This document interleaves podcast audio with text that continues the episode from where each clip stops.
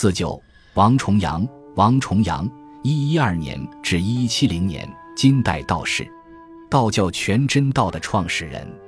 原名中福，字允清，后因吴举，艺名德威，字师雄，子胡三王，排行第三，或王亥丰。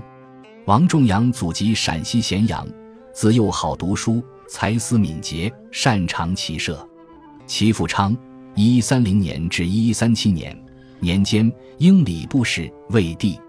金熙宗天眷（一一三八年至一一四零年）初年，又应武举，考中甲科，志气大增，希望将来大展宏图。孰料，朝廷仅派其充当一名收纳酒税的小吏。他不由得怒火中烧，愤然辞官，回到故里。之后，他借酒浇愁，自暴自弃，终日百无聊赖。他曾一度试图皈依佛教，但未能如愿。一一一百六十年秋天，奇事发生了。王重阳在干河镇的一个酒铺里遇见一位隐士，隐士授其金丹道口诀。据说，这位隐士就是大名鼎鼎的吕洞宾，钟离权的化身。这次奇遇改变了王重阳的命运，竟成了他皈依道教的机缘。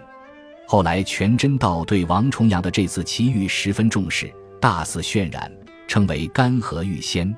次年，王重阳又巧遇刘海禅，更加坚定了他终身仕道的决心。于是，抛家弃子，改名哲，哲字之名，悟道出家，当了道士，道号重阳子。又过了一年。即一千一百六十一年，王重阳四十九岁，是在南石村筑墓。这是一个极为特殊的墓，人称“活死人墓”。他有一个深四米的洞穴，王仲阳便在洞穴中坐禅，从此同禅僧过从甚密。活死人墓的称谓，也许意味着俗人王世雄已经死去。在洞穴中坐禅两年后，他于一因一百六十三年埋掉洞穴，开始一面修行。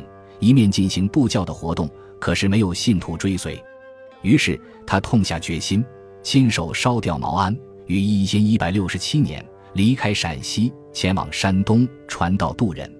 到达山东，他始收第一个弟子马丹阳，这成为全真道蓬勃兴起的一个转机。此后，王重阳受到更多信徒的信赖，与在陕西时的境遇大相径庭。他先后收到马丹阳。谭处端、刘处玄、丘处机、王处一、郝大通、孙不二等高徒，因王重阳在山东宁海自题其安名为全真堂，故凡入道者皆称为全真道士。金世宗大定九年（一一百六十九年），五十七岁的王重阳又做出了一个大胆的决定，他带领马丹阳、谭长春、刘长生。丘处机等四名高徒回归故乡陕西，不料次年一月在大梁（今河南开封）病故羽化，时值一新一百七十年旧历元月初十日，归葬于终南山刘蒋村故居（今陕西户县祖安镇）。后全真道尊奉该地为祖庭。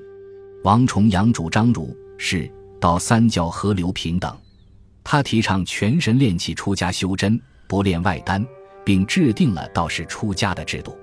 他主张修道者必须断绝酒色财气、攀缘爱欲和忧愁思虑，如此虽身处凡尘，而心已入圣境。这些对人生都具积极意义。其著作有《重阳全真集》《重阳教化集》《重阳立教十五论》等。本集播放完毕，感谢您的收听，喜欢请订阅加关注。主页有更多精彩内容。